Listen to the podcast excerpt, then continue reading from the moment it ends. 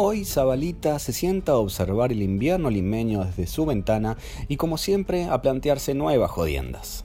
Le encantaría decir que lo hace desde la ventana de la catedral, pero eso no es posible por dos grandes razones.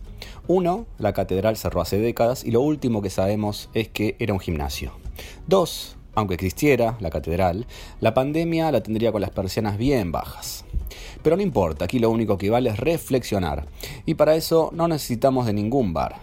Con el refri bien provisto de chelas basta y sobra. Hoy Zabalita, gran cinéfilo, se pregunta, ¿en qué momento se jodió King Kong?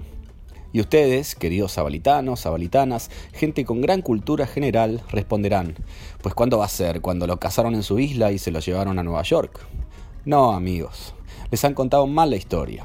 Y por eso ahora se las vamos a revelar. ¿De qué hablamos? De ese código Morse de nuestra industria que hace que al presentar una idea algunos clientes golpeten con los dedos la mesa y te digan, me encanta la idea, pero mejor saquemos ese detallecito que incomoda, ese floreo innecesario, ese recurso que distrae. ¿Para qué complicarse? Y ese detallecito, adivinaron bien, o casualidad, es la idea. ¡Bingo! O sea, está bueno King Kong, pero sin el mono, te dicen. O sea, no bastó con sacarlo de su hábitat natural, donde era amo y señor, macho alfa entre gorilas, hacerle padecer un cruel desengaño amoroso con Anne, rubia e inalcanzable por diferencias irreconciliables de tamaños. No bastó perseguirlo por el Empire State y rodearlo de aviones, cual moscas asesinas para acribillarlo y hacerle morder el polvo de la Quinta Avenida. No, señor.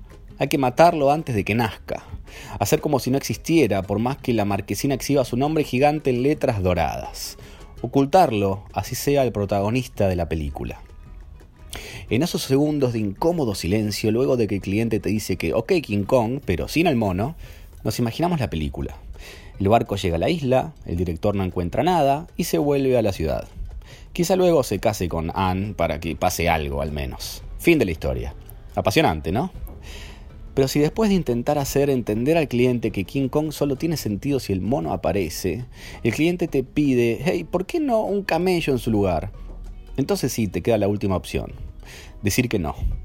No queremos a King Kong sin el mono. Porque King Kong es King Kong gracias a que está King Kong. Por más que sepamos que esa batalla casi existencialista, o sea, basada en la existencia o no de King Kong, la perderemos, es mejor decir que no ¿King Kong sale con mono o no sale? Sí, querido sabalitano, querida sabalitana, termina de matar tú mismo, tú misma al mono, antes de que la irrelevancia lo haga por ti, o lo convierta en un camello que sube por el Empire State y vuelve a casa a seguir pensando Titanic con barcos, ETs con extraterrestres y taxi drivers con taxis. Total, alguna peli, imaginamos, la van a comprar completa. ¿Y tú? ¿Compras este podcast? En sentido figurado, claro, Zabalita no se vende. Soy Daniel Sakroisky, sacro para los amigos y director creativo de Zabalita. Alguien que cree que preguntarse jodiendas y buscar respuestas es la conversación. Y así como sin mono no hay King Kong, sin conversación no hay catedral. Hasta la próxima entrega de En qué momento se jodió, el podcast de monos y monerías de Zabalita.